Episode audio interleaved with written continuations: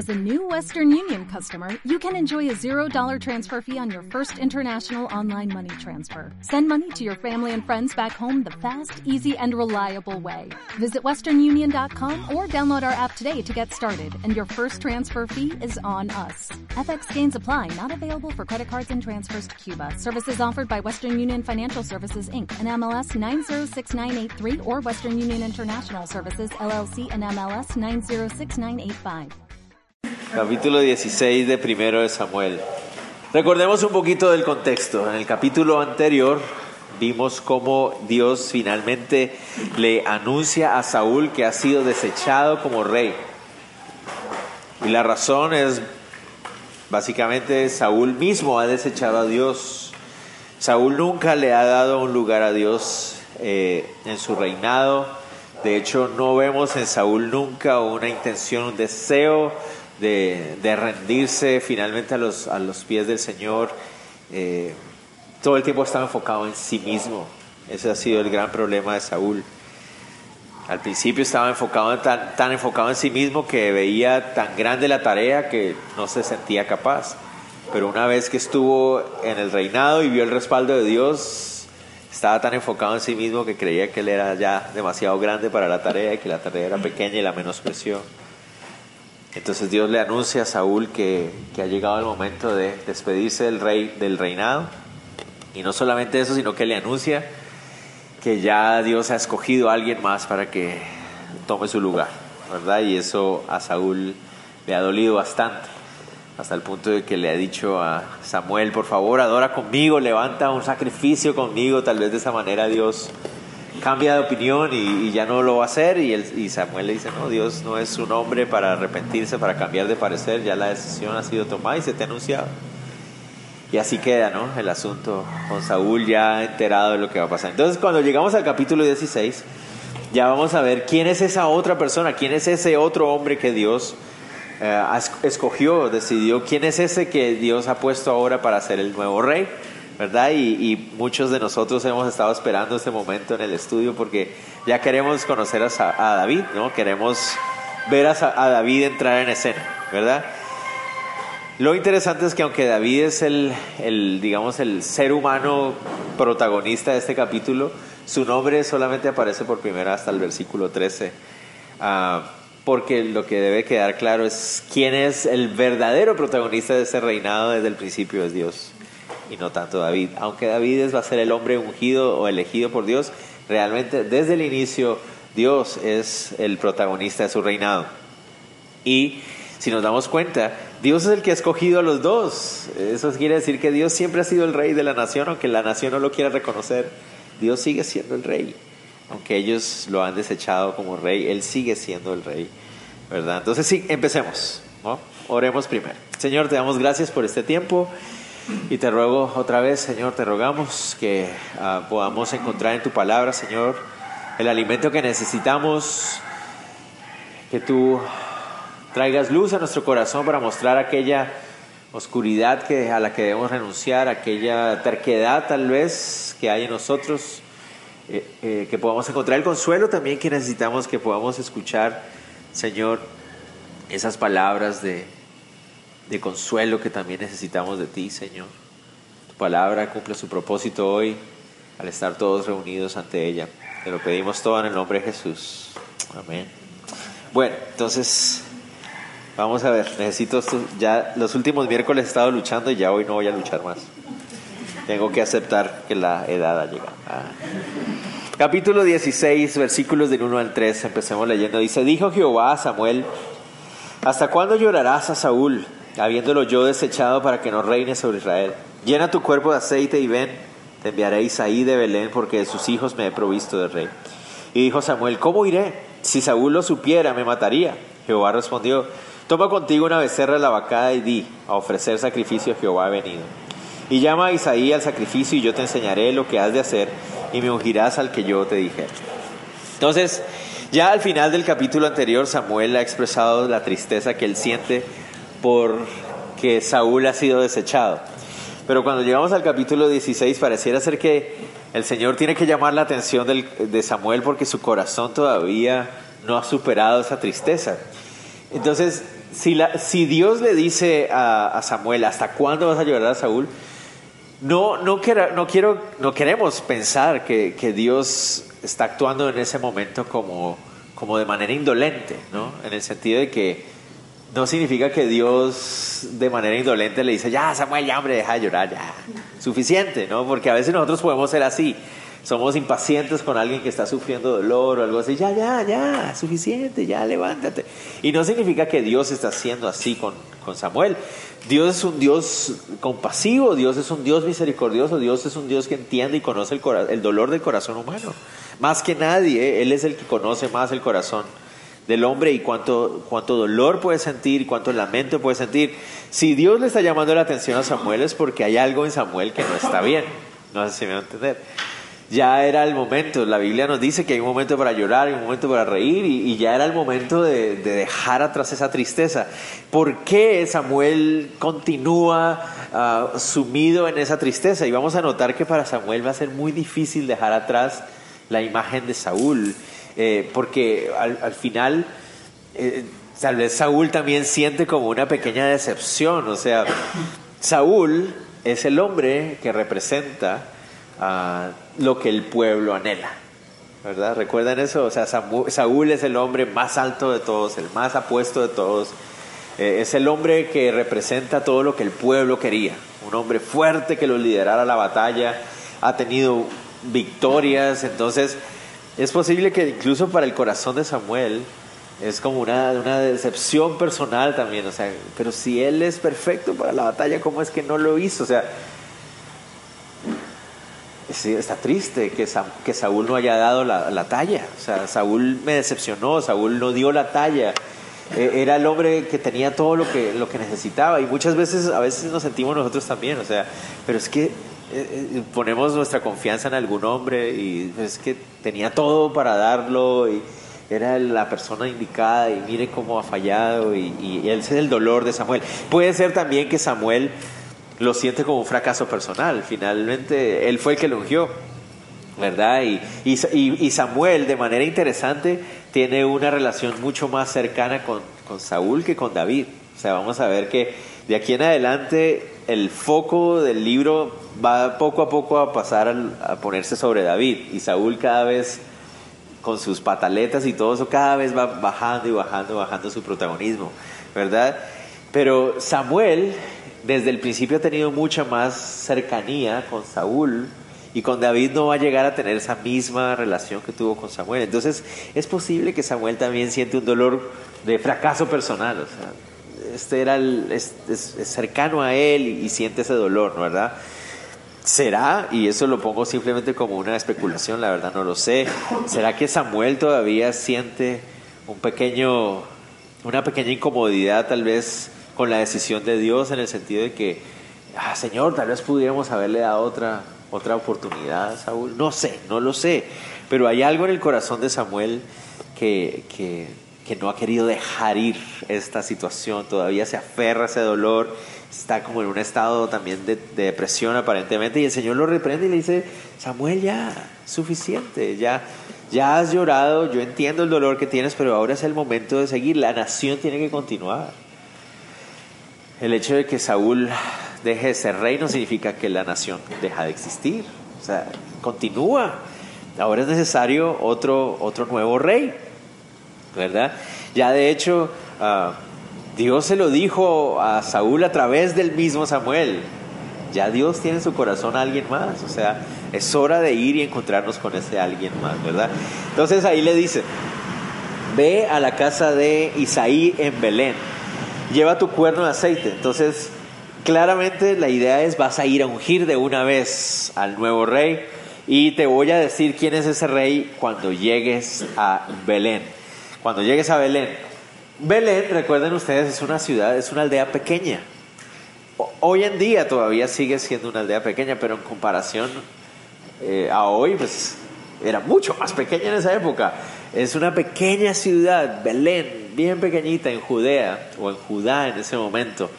La ciudad donde se habían ubicado eh, Booz y Ruth, ¿verdad? Ese era el lugar donde, donde la familia. Entonces, eh, David es familiar, descendiente de Boaz y de Ruth, ¿verdad? Es una pequeña ciudad con ah, sembrados de trigo alrededor, con pastores alrededor. De hecho, la ciudad siempre fue conocida por ser una ciudad de pastores, ¿verdad?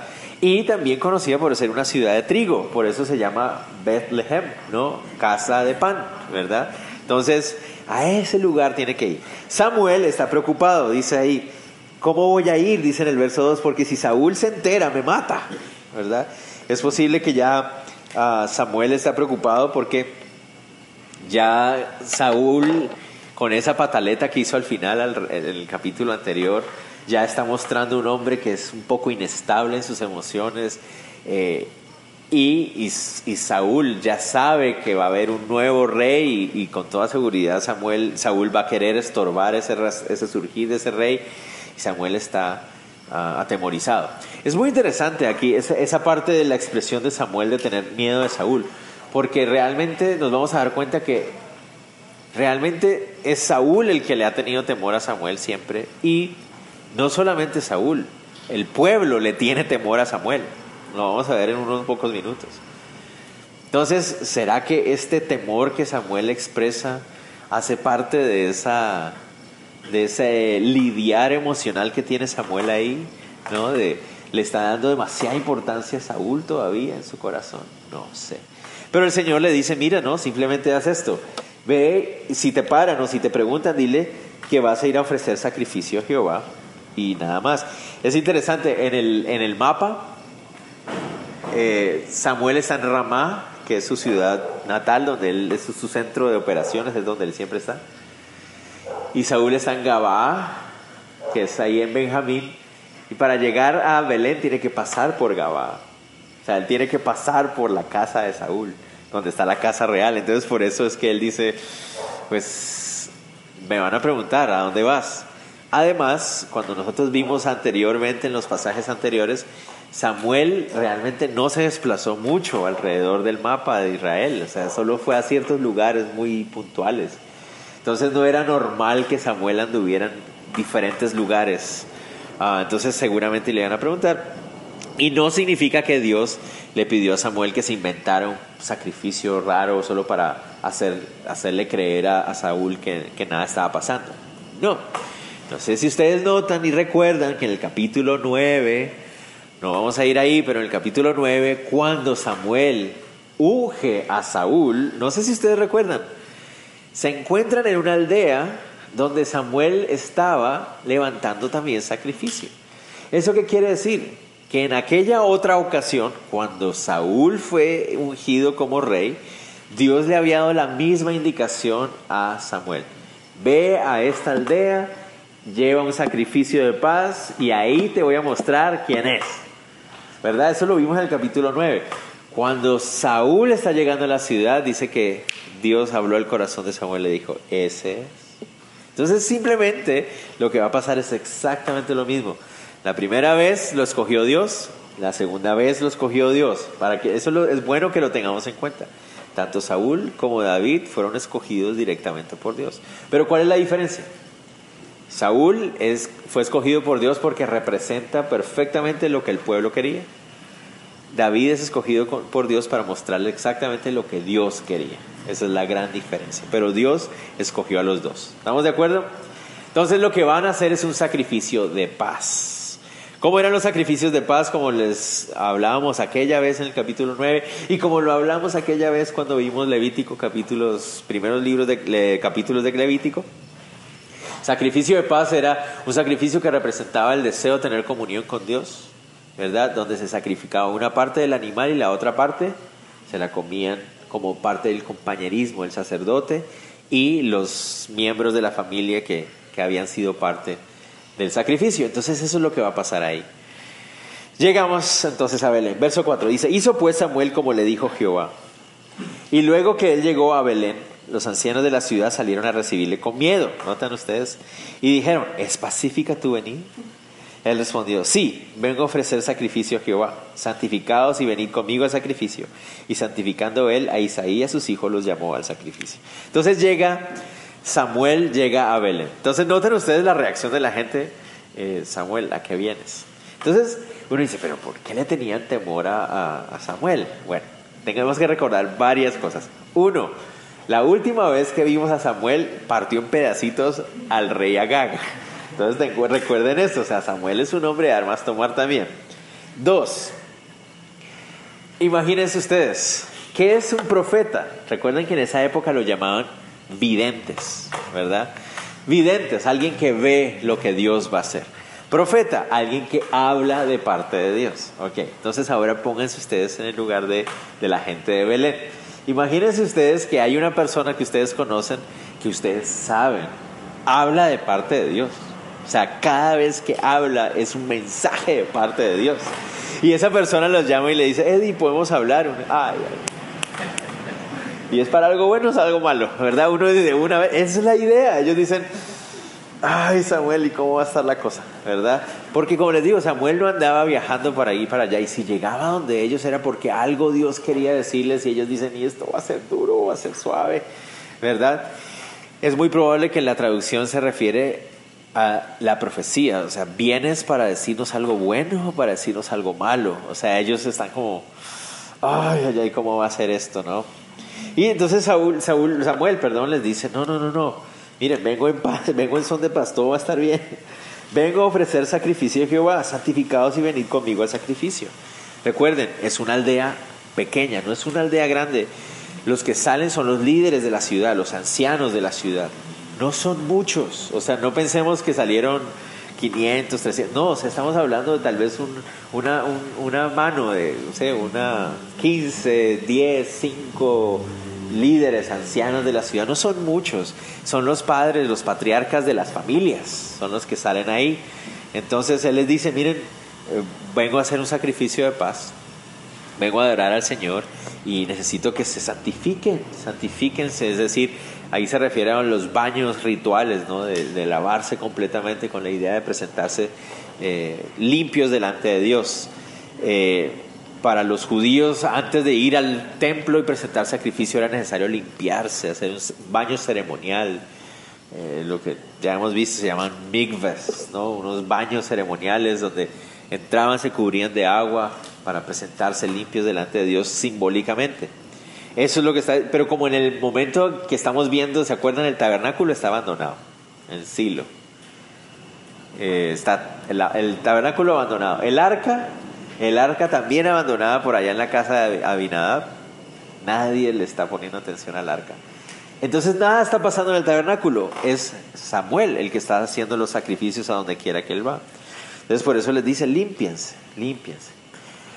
Mi pregunta es, ¿será que ellos notaron el cuerno de aceite que lleva Samuel ahí? Porque ese cuerno de aceite solo significa una cosa, va a ungir a alguien, ¿verdad? ¿Será que ellos vieron ¿Qué estaba pasando? ¿Qué es lo que sucede? Él no les dice exactamente qué va, solo les dice que va a ser un sacrificio, ¿verdad?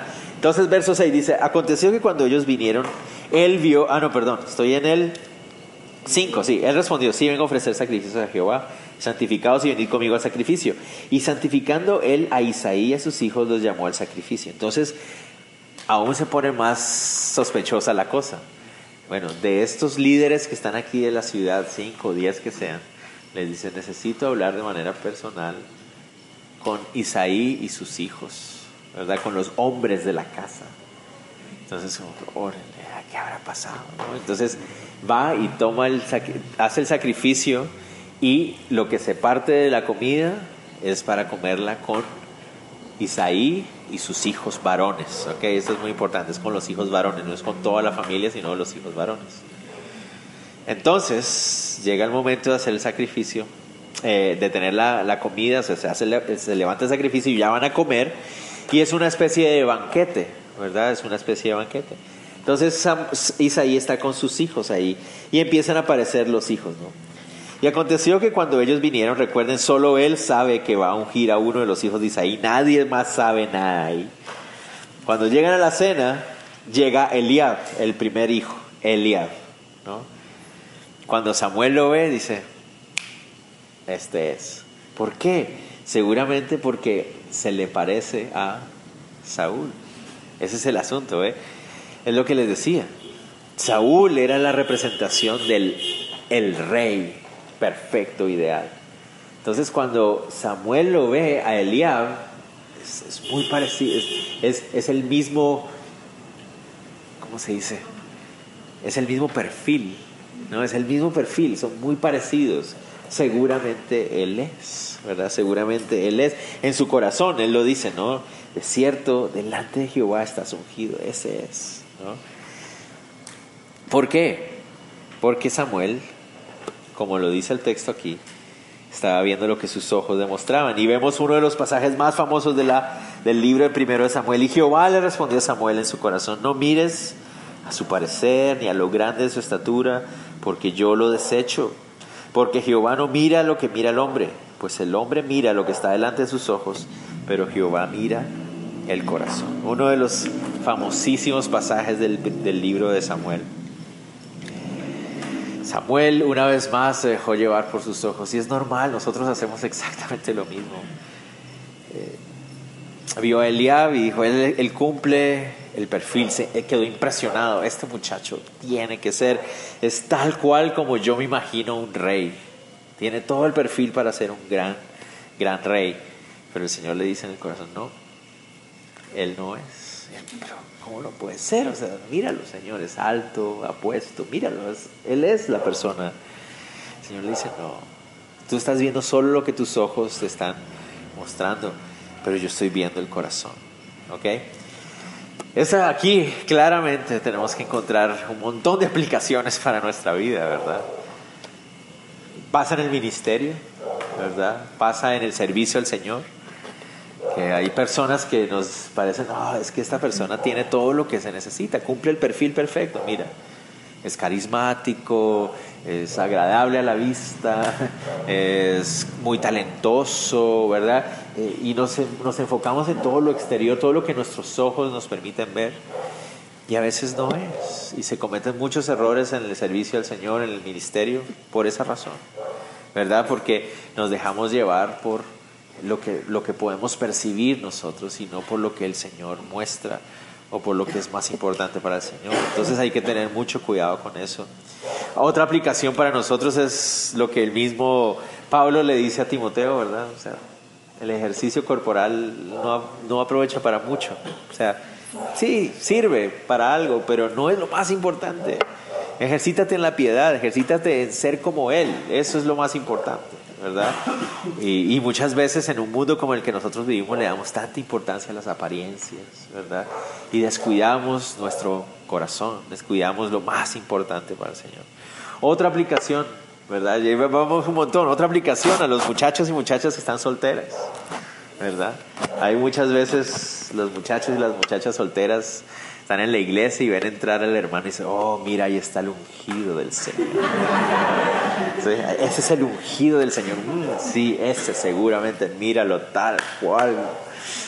El Señor lo ha mandado. ¿no? Y no, y resulta que simplemente te estás dejando llevar por lo que viste o ah, por cosas externas. Y, y una de las cosas que hay que pedirle al Señor, Señor, muestra el corazón de esta persona, ¿verdad? Cuando finalmente eso es lo más importante.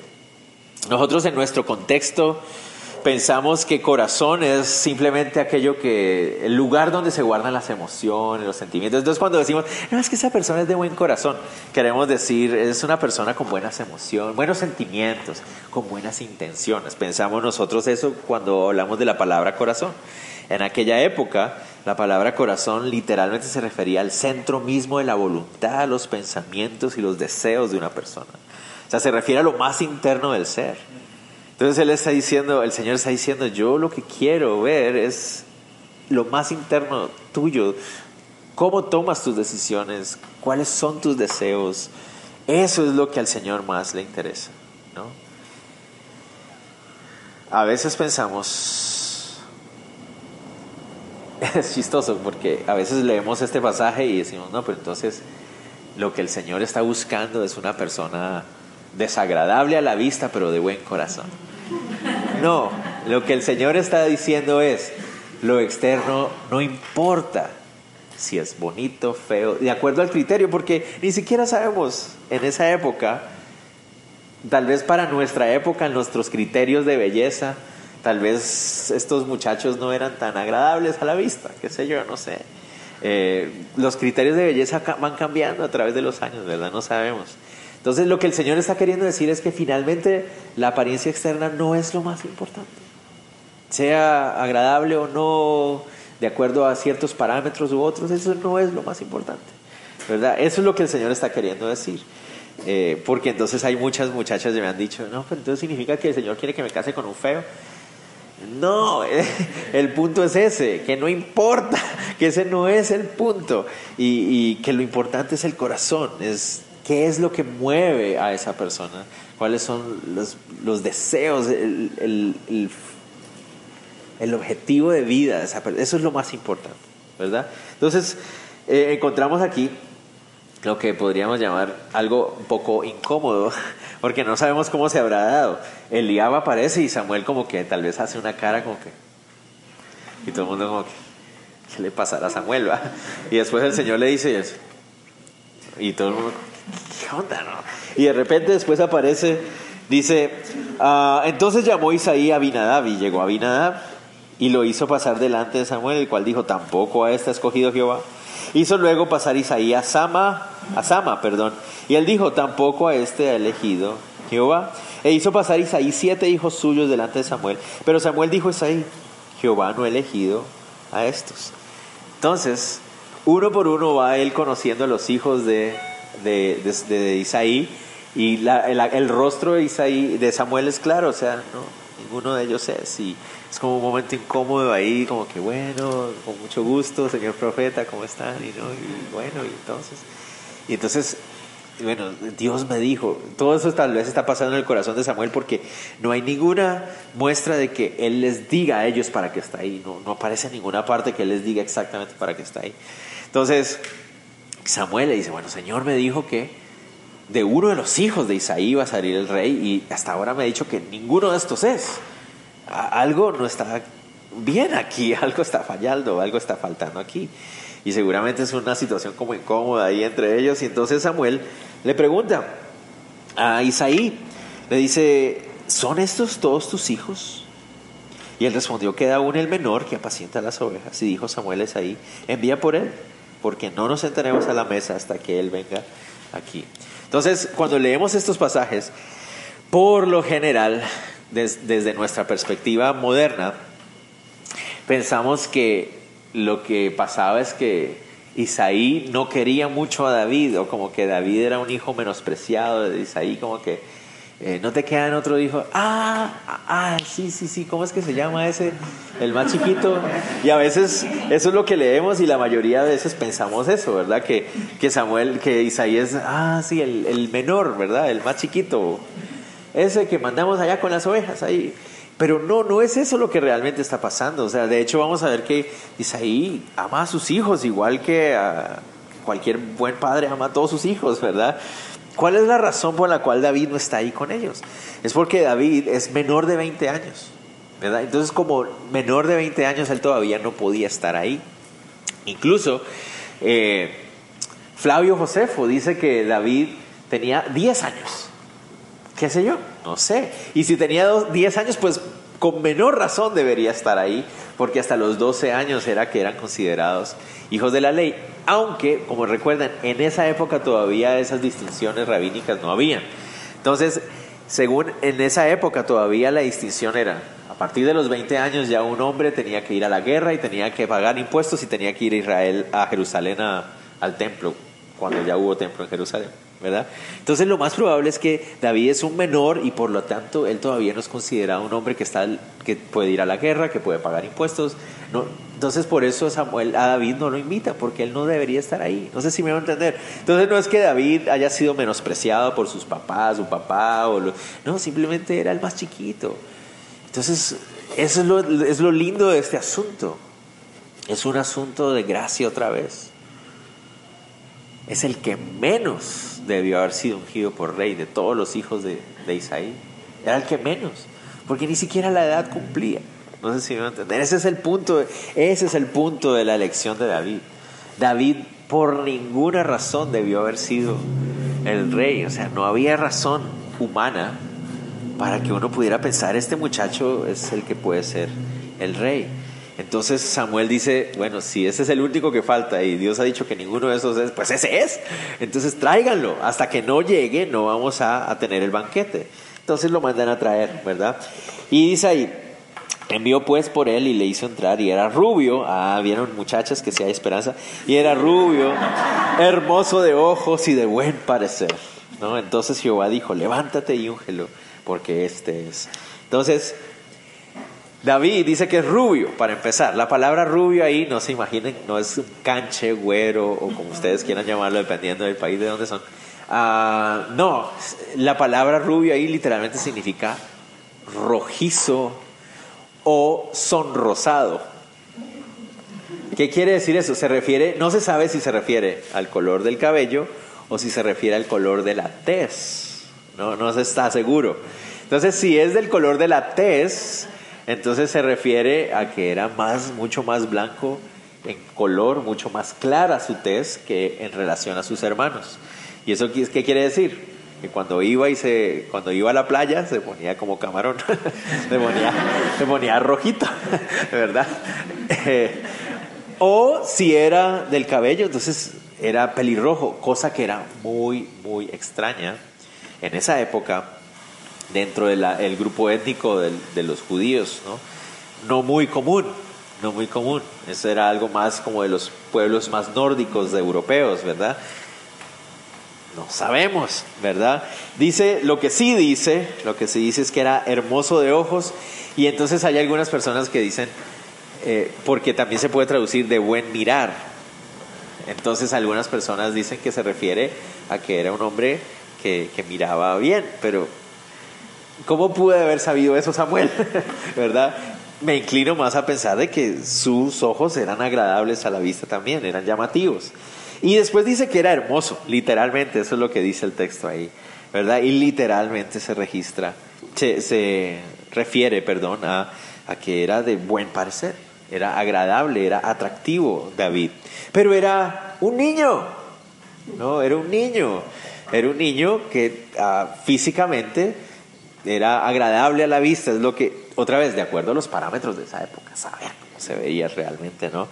Eh, pero ese es. Y entonces el Señor apenas lo ve, dice, levántate y úngelo, ese es. Inmediatamente. Recuerden, imagínense, están todos los, los grandes hermanotes de, de David, grandotes y todo bien parecidos y fornidos y toda la cosa, y de repente aparece el más pequeñito, el niño de la casa, es buen muchacho, un buen niño y toda la cosa, pero es el más pequeñito de todos, y ahora resulta que de repente Samuel, miren lo que pasa, y Samuel tomó el cuerno de aceite y lo ungió en medio de sus hermanos, y desde aquel día en adelante el Espíritu de Jehová vino sobre David. Se levantó luego Samuel y se volvió a Ramá. Este es el primer versículo en toda la Biblia donde aparece David, el nombre de David. Primera vez en toda la Biblia. Aquí está, versículo 1, 13, 16, 13. Entonces Samuel toma el cuerno y unge a David. En esa época era claro, eso de ungir, eso de poner aceite sobre una persona, literalmente significa, significa ha sido elegido para una, una labor. ¿no? Recuerden, ya ellos tenían rey, era Saúl, todo el pueblo sabía, Saúl es el rey, pero ahora de repente este señor profeta ya bastante mayor, de repente llega y le pone aceite al más pequeño de la casa. ¿Qué quiere decir esto? O sea, es un niño, es, un niño pequeño, es un jovencito, ¿verdad? ¿Qué quiere decir? ¿Para qué lo ungió? ¿Qué significa? ¿Qué va a hacer David después de eso? Al ver lo que sigue en los próximos capítulos, pareciera ser que Samuel nunca les dijo que era para ser rey de la nación. Es lo más probable porque no aparece ningún tipo de referencia. La gente no sabe qué pensar, ¿verdad? Pero de repente Samuel le pone este aceite a este niño, a este muchacho, y este muchacho ahora ha sido ungido por el profeta de Dios. ¿Para qué? Nadie sabe. ¿Qué pensarían todos en la familia? ¿Se imaginan? ¿Qué estarían pensando los hermanos de David? ¿Qué, qué ha pasado? ¿Por, ¿Por qué está sucediendo esto? ¿Qué pensaría David? Yo me pongo a pensar, David en su juventud, ¿qué estaría pensando? ¿Por qué el profeta Samuel me ha puesto aceite? ¿Qué significa esto? Saber, ¿no? Solamente hasta el inicio del libro segundo de Samuel, hasta el capítulo 1 de segundo de Samuel, hasta allá, vamos a ver que David es ungido públicamente delante del pueblo como rey. Es decir, los próximos 15 capítulos, David no va a saber realmente qué es lo que pasó. Hasta este momento él es un muchacho, ¿verdad? Aparentemente Samuel tampoco sabe qué hacer, ¿verdad? Simplemente lo unge y dice, bueno, ya mi labor ha sido hecha, me voy a mi casa. Me voy a mi casa, no, no sé qué. Es un muchacho, él no puede ser el, el rey ya. Entonces, básicamente, Samuel lo que hace es, Señor, obedezco, yo no sé cómo vas a hacer tú las cosas. Ya me voy, ¿verdad? Y eso es una enseñanza para nosotros también. Aquí hay una gran enseñanza, ¿verdad? A diferencia de Saúl, que le costó tanto obedecer a Dios. Dios le dijo, ve y haz altas cosas. Y Saúl tuvo, metió su opinión, ¿no? metió su cuchara y dijo, obedezco, pero voy a hacer algo como a mí me parece. Saúl hizo eso. Samuel es diferente. Samuel toma la decisión de obedecer al Señor a pesar de cualquiera que sean las consecuencias, sin entender cómo Dios va a hacer las cosas, obedece y le dice, Señor, ya hice lo que tú querías que hiciera, yo no sé cómo vas a hacer tú el resto. Y esa es una buena enseñanza también para nosotros, que podamos actuar como Samuel. Señor, yo voy a hacer lo que tu palabra dice, yo no sé qué va a pasar después de eso, yo no sé cómo todo se va a desenvolver, pero si tú dices que así debe ser, pues así va a ser y, y Señor, en tus manos está todo. Y eso es lo que Samuel hace. Unge a David y se va a su casa. ¿Cuál es el propósito también del autor de este libro? Es mostrarnos que David se convirtió en el rey de Israel sin artimañas, sin intrigas, como era tan común en esa época. ¿Quién fue el que lo puso como rey? Dios. David en este momento todavía no sabe ni siquiera qué va a suceder, ¿verdad? Y es la primera vez que vemos el nombre de David. ¿Se acuerdan qué significa David? ¿Alguno de ustedes sabe el nombre de David? Aunque no es sumamente claro si eso es lo que significa, la gran mayoría de estudiosos creo que creen que David significa amado, bien amado. Es lo que probablemente significa el nombre David. Y es muy interesante porque no es un nombre muy común en la Biblia, si nos damos cuenta. Realmente solo conocemos un David en la Biblia. A diferencia de otros nombres en la Biblia, que sí hay varios personajes con el mismo nombre, David es único, muy interesante, amado, es lo que significa su nombre. Entonces ahí David es ungido para convertirse en rey. Noten ustedes el contraste, porque aquí cambia un poquito. Verso 13. Después de que David fue ungido, dice, y desde aquel día en adelante el Espíritu de Jehová vino sobre David. Pero noten el verso 14. Y el Espíritu de Jehová se apartó de Saúl. Ahí está el contraste. El Espíritu de Jehová. Pero noten ustedes, David era un hombre conforme al corazón de Dios pero aún así necesitaba el Espíritu Santo. Eso es muy importante. ¿Verdad? El Espíritu Santo de Jehová era necesario para que él pudiera llevar a cabo su labor como rey. Entonces no es un asunto solamente de tener un buen corazón, como algunos dicen, no, es una dependencia del Espíritu Santo. Es la guía del Espíritu Santo. Como lo dijimos hace unos ah, miércoles atrás, no importa si te echan un, litro de aceite de oliva si el Espíritu Santo no te ungió, no sirve para nada, ¿verdad? Tiene que ser la unción del Espíritu Santo. El símbolo del aceite es solo un símbolo, nada más, ¿verdad? Entonces ahora Dios ponía su mano y su respaldo sobre este jovencito. Y Saúl se quedaba sin el respaldo del Señor, que hasta ahora Dios había usado a Saúl. Pero ¿cómo? ¿Cómo Dios va a usar a un hombre como Saúl? Sí, él hace eso. Dios puede usar a quien Él quiera, ¿verdad? Ese es el asunto. El hecho de que Dios elija a alguien para usarlo, eso no significa nada. Aparte de que Dios es soberano y puede usar a quien Él quiera, ¿verdad? Pero Saúl y David son una muestra de que Dios puede usar a cualquiera, de acuerdo a su gracia y su soberanía, pero también es la muestra de quién es el hombre que Dios, en el cual Dios se quiere glorificar, y quién es el hombre en que el Dios se glorifica aunque él no quiera. no sé si aunque la persona no quiera, ¿verdad?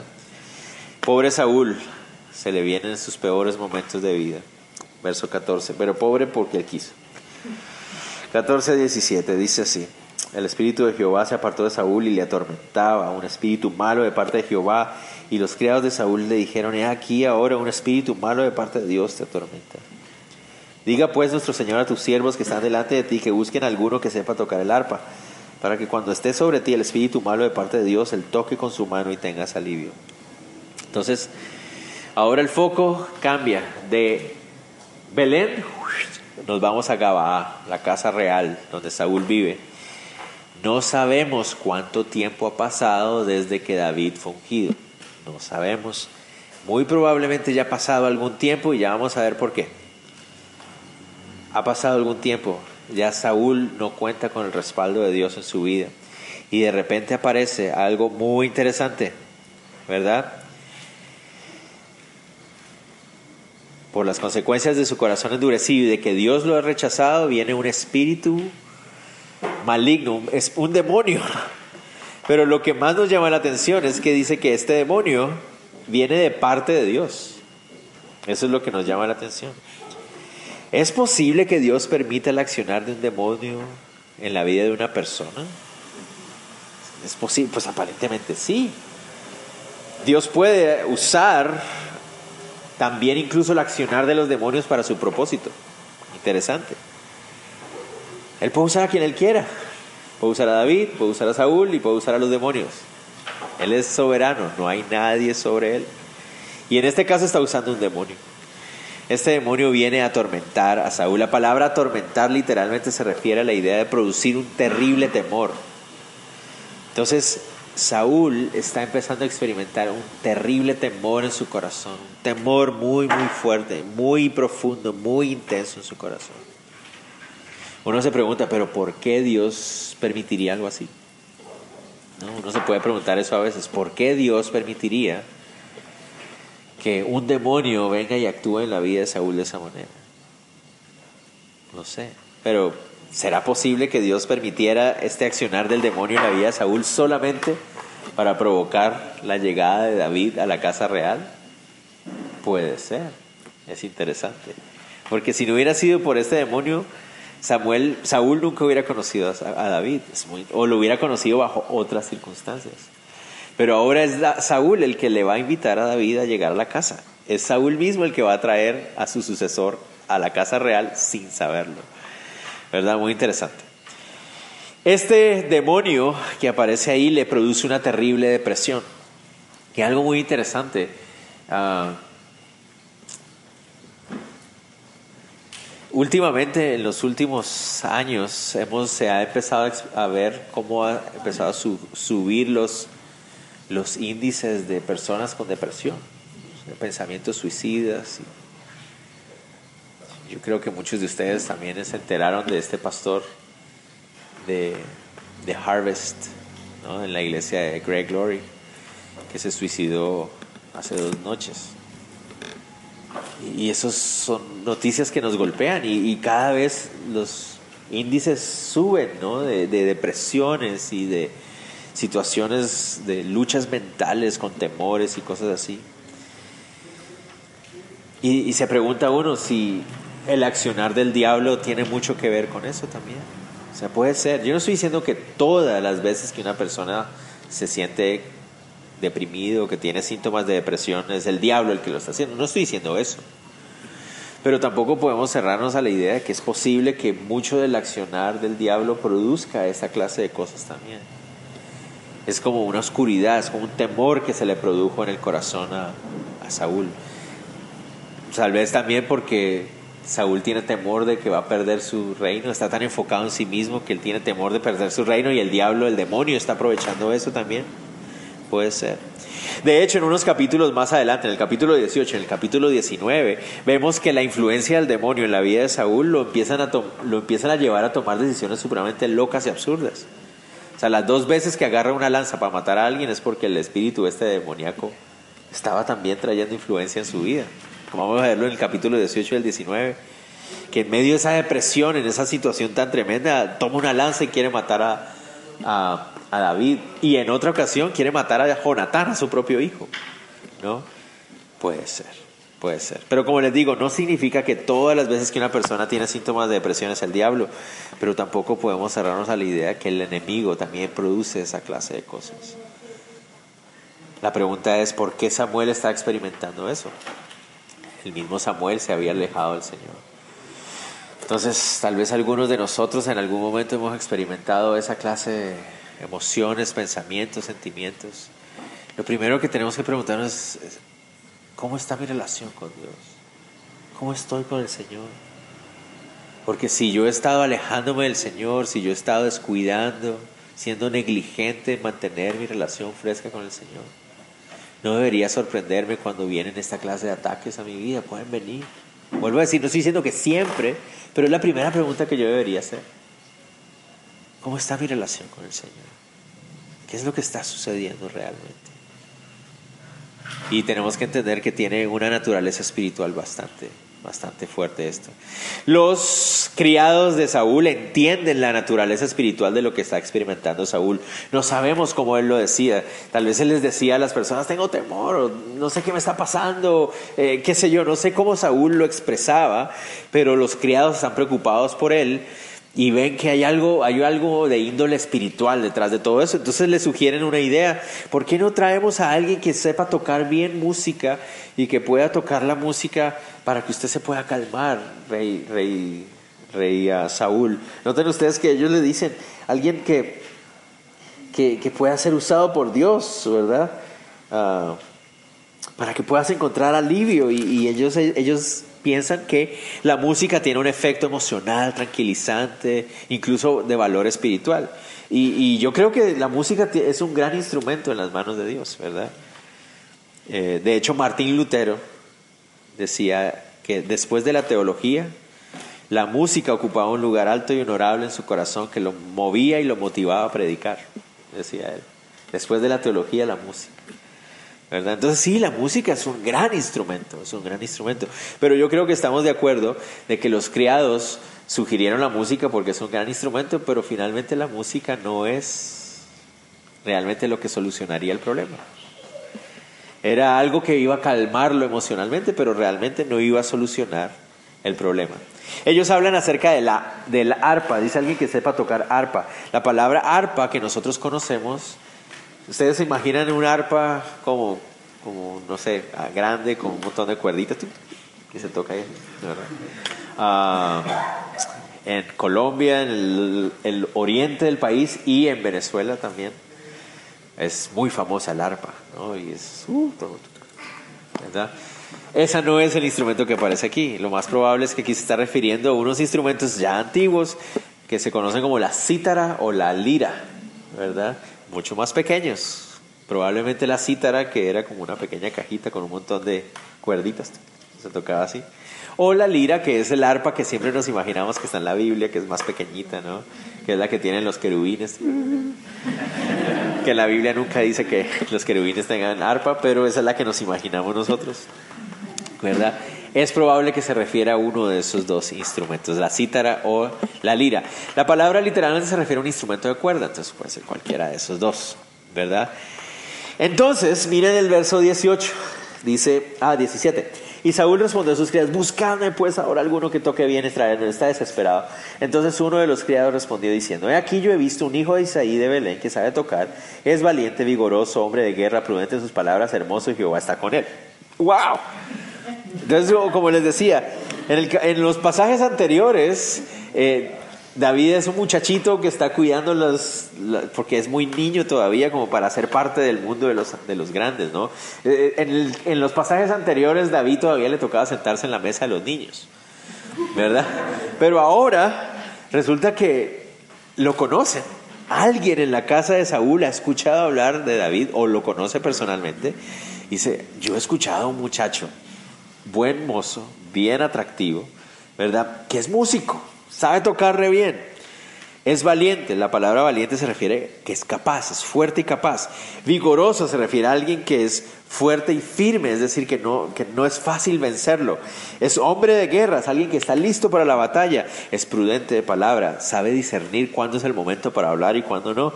Y, y es hermoso, finalmente, habla de la apariencia física. Eh, lo conocía bien. O sea, no es simplemente que ha escuchado hablar de él, sabe quién es David, lo ha conocido bien. Como les digo, ya tiene que haber pasado algún tiempo, porque estas, estas expresiones o estas características que esta persona, este criado, dice de David, significa que ya se había visto el respaldo del Espíritu Santo en la vida de David, de alguna manera como él mismo lo va a decir en el capítulo que sigue, tal vez se ha hecho famoso por vencer tigres y leones y osos, no sé, tal vez ah, entre sus hermanos se ha mostrado que es un muchacho ahí en la tribu de, Judá que es valiente y que siempre está listo para defender la honra de su familia, no sé, pero ya claramente se ha experimentado el respaldo de Dios en la vida de David. Saúl está desesperado, dice, tráigamelo Verso 19, y Saúl envió mensajeros a Isaí diciendo, envíame David, tu hijo, el que está con las ovejas. Y tomó Isaí un asno cargado de pan, una vasija de vino y un cabrito, y lo envió a Saúl por medio de David, su hijo. Y viniendo David a Saúl estuvo delante de él y le amó mucho, y le hizo su paje de armas. Increíble, ¿no? Cómo empieza la historia de Saúl y David. David es un muchacho joven, lo mandan a llamar rey, el rey te manda a llamar, David. ¡Wow! ¿Para qué me queda el rey? Ha escuchado que sabes tocar muy bien y que tiene un problema ahorita de, temor y que tal vez tu música le puede ayudar. Ok, voy a ir a ayudar. Y, y, ahí vemos el corazón de David. Dice, está bien, voy a ayudar. No sé qué es lo que vaya a pasar, pero ahí voy. Y llega a donde, a donde Saúl y estuvo delante de él y dice que Saúl lo amó mucho. Interesantísimo eso, ¿verdad? Es, el hombre que más va a odiar, pero en ese momento lo amo, ¿verdad? La palabra amar que aparece ahí literalmente se refiere más a la idea de apreciar y no se refiere a un amor profundo de una persona que, que es cercana a ti, sino más bien como la idea de que lo apreció tanto. ¿Por qué? Porque lo que amó realmente Saúl de David es el beneficio que obtenía de él, realmente. Es el hecho de cuando este hombre toca no me siento mejor. Entonces por eso apreciaba tanto a David, pero no era realmente que amara el corazón de David o algo así. ¿verdad? Y lo convirtió en su paje de armas. ¿Qué significa esto? Imagínense, el rey de la nación había escogido a este muchacho para convertirse en su mano derecha en la guerra, en la batalla. ¿Qué significaba eso de ser paje de armas? ¿Recuerdan ustedes? No solamente es la idea de encargarse de las armas del rey, sino que además iba a ser su aprendiz Qué ironía, ¿no les parece a ustedes que Saúl ahora estaba entrenando a su sucesor sin saberlo, sin saberlo, sin imaginarlo? Si él hubiera sabido realmente quién estaba entrenando, o sea, en la primera lo mata, lo mata, seguramente. Vamos a ver más adelante, solo van a pasar dos capítulos y ya va a intentar matarlo. O sea, lo hubiera matado inmediatamente, pero no lo sabe. Y ahí es donde está el asunto, no sabemos cómo Dios está haciendo sus cosas, cómo Él está usando sus cosas. Dios es el que conoce el corazón, ¿verdad? Dios es el que conoce el corazón. Sigamos para terminar ya. Y Saúl envió a decir a Isaí, yo te ruego que este David, que esté David conmigo, pues he hallado, ha hallado gracia en mis ojos. Cuando el espíritu malo de parte de Dios venía sobre Saúl, David tomaba el arpa y tocaba con su mano, y Saúl tenía alivio y estaba mejor, y el espíritu malo se apartaba de él. ¿No? No significa que David se fue a vivir a la casa real. De hecho, en el próximo capítulo vamos a ver que lo que David hacía era que iba y venía. Vivía en su casa con su papá, pero cada vez que Samuel, que Saúl lo necesitaba, iba a la casa real. Y estaba listo, era como, te necesita el rey, allá voy. ¿no? Él estaba como en, en pie de servicio todo el tiempo, 24 horas. Si el rey lo necesitaba, él allá estaba pero no descuidaba el trabajo de la casa de su padre. El hecho de que David cuidara las ovejas significa que la casa de Isaí no era una casa de ricos, no era una persona con mucho dinero, porque en una casa con personas con mucho dinero pues tendrían criados cuidando a los animales, pero Isaí no tiene criados y son los hijos los que tienen que cuidar a los animales. Y eso nos habla también del corazón de David. O sea, David sabe que su padre necesita la ayuda Entonces él se tenía doble trabajo, ¿verdad? Hacía doble trabajo. Estaba con el rey cuando lo necesitaban y regresaba a casa a cuidar las ovejas. Era un buen muchacho. Otro muchacho tal vez hubiera, no, ya, me ascendieron, me quedo en la casa del rey. Y cuando el rey no me necesita, bien, gracias. Igual me están pagando, ¿verdad? Él, pero no, David no es así. Vamos a ver que esas son varias de las características de David. David es un muchacho que ama a su padre, ¿verdad? Y quiere, quiere también ayudar a su padre y está sirviendo ahí con él. Una vez más, era irónico que el hombre que tanto le traía alivio a Saúl, unos pocos años o meses más adelante sería el objeto de su mayor tormento. Es increíble. Todo por el orgullo y la dureza del corazón de, de Saúl. Y ahí termina. Por fin conocimos a David. Si Dios lo permite, entonces la próxima semana veremos la famosa batalla de David contra Goliat. Por fin llegamos a conocer a don Goliat también. ¿Verdad? Que esa es la batalla que va a cambiar la vida de David de, finalmente ya de aquí en adelante. ¿Verdad? Hasta este momento David sigue siendo el mismo muchacho. Claro, para nosotros ya la vida de David cambió, porque Dios lo ungió como rey. Para David todavía él no sabe. Entonces esa es una muy buena enseñanza para nosotros. No sabemos lo que el Señor va a hacer en nuestra vida. Una vez que el Señor viene a nuestro corazón y nosotros de corazón nos rendimos ante Él, no sabemos lo que Dios tiene preparado en adelante. Una vez que el Señor unge nuestra vida, una vez que el Espíritu Santo está en nosotros, la vida cambió totalmente. Aunque no sepamos cómo, aunque no nos imaginemos qué va a pasar, Él ya lo tiene todo listo delante de nosotros. No sabemos cuánto tiempo pasó desde su ungimiento hasta Goliat. No sabemos si fueron semanas, meses, años, no sabemos. Pero ese era el día en que todo iba a cambiar para, para David. Ahora no solamente un criado y Saúl sabrían quién es él, ahora toda la nación iba a saber quién era él. Iba a empezar el corazón envidioso de Saúl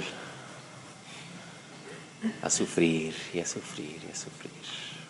Oremos, Señor, te damos gracias por este tiempo, por tu palabra, Señor, gracias por estas enseñanzas prácticas que tú das a nuestras vidas.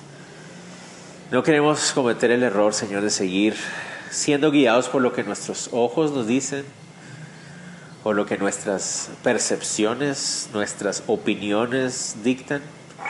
Nuestros oídos y nuestros ojos son tan, tan torpes, Señor. Queremos mejor, Dios, alinear nuestros ojos y nuestros oídos a tu corazón, Dios. De manera que podamos discernir las situaciones como tú lo haces. Que podamos entender y conocer los corazones de las personas como tú lo haces. Que nos enfoquemos también incluso en nuestra propia vida, no tanto en las apariencias o en lo que los demás piensen de nosotros, sino en que tú conoces nuestro corazón, Señor. Recordar que es realmente lo importante, Señor. Queremos ser humildes, ser usados por ti para lo que tú quieras, Señor. Finalmente, el que tú hayas puesto tus ojos sobre nosotros es solo muestra de gracia, de tu soberanía, Dios, de querer usarnos y glorificarte en personas como nosotros, Señor. Gracias te damos por este tiempo que nos diste y te pedimos que nos lleves con bien de regreso a casa, Dios, en el nombre de Jesús. Una cosa que recordé ahorita, perdón, perdón, perdón, perdón. Ahorita lo recordé. Vimos que Samuel también era un hombre conforme al corazón de Dios, lo vimos al principio del libro. Vimos incluso que Jonatán, el amigo de David, también compartía muchas características parecidas a David. ¿Será que David era el único hombre conforme al corazón de Dios en toda la nación de Israel? ¿Que era el único que Dios podía usar como el rey? Yo me puse a pensar acerca de eso. Y cuando uno piensa en eso, uno puede pensar, entonces había algo especial en David, ¿verdad? Es como que David era mejor que todos los demás, ¿verdad? Pero no, el caso está aquí. Seguramente habían otros hombres y mujeres conforme al corazón de Dios en toda la nación de Israel. Pero Dios quería escoger y necesitaba, bueno, no necesitaba, cambio ese necesitaba porque fue su decisión escoger a un hombre de la nación, de la tribu de Judá, de la ciudad de Belén, porque era de ahí de donde tendría que venir el Mesías. Entonces, e, era, ese es el asunto. De la tribu de Judá y de la aldea pequeña de Belén, David era ese muchacho. ¿Me van a entender? Porque esa era la profecía. Génesis 49. Ya Dios le había dicho a Jacob, de Judá estará el cetro. En Judá está el rey. El legislador saldrá de la ciudad de David. No dice de David, pero de Judá. Entonces ya desde ahí venía la línea. Entonces, todo se enfoca a que tenía que ser de Belén. No sé si me va a entender. No sé si me a entender. Entonces, no es que David fuera, ah, lo máximo, ¿verdad? No existe ninguna persona como David. No, era como cualquier otro muchacho, pero su corazón era conforme al Señor, tal como el, como el de Samuel, tal cual como el de Jonatán. Solo que Jonatán era de la tribu de Benjamín y Samuel era de la tribu de Efraín. El que era de Judá y de Belén era David. No sé si me entender. Entonces, otra vez, cuando recordamos eso, el enfoque ya no es David. ¿Cuál es el enfoque? Jesús. Muy importante. No sé si me a entender por eso. No queremos ser como David, queremos ser como Jesús. ¿okay? Ahora sí, qué bueno que me acordé, ¿va? bueno, Dios los bendiga a todos. En Sherwin Williams somos tu compa, tu pana, tu socio, pero sobre todo somos tu aliado, con más de 6.000 representantes para atenderte en tu idioma y beneficios para contratistas que encontrarás en aliadopro.com. En Sherwin Williams somos el aliado del PRO.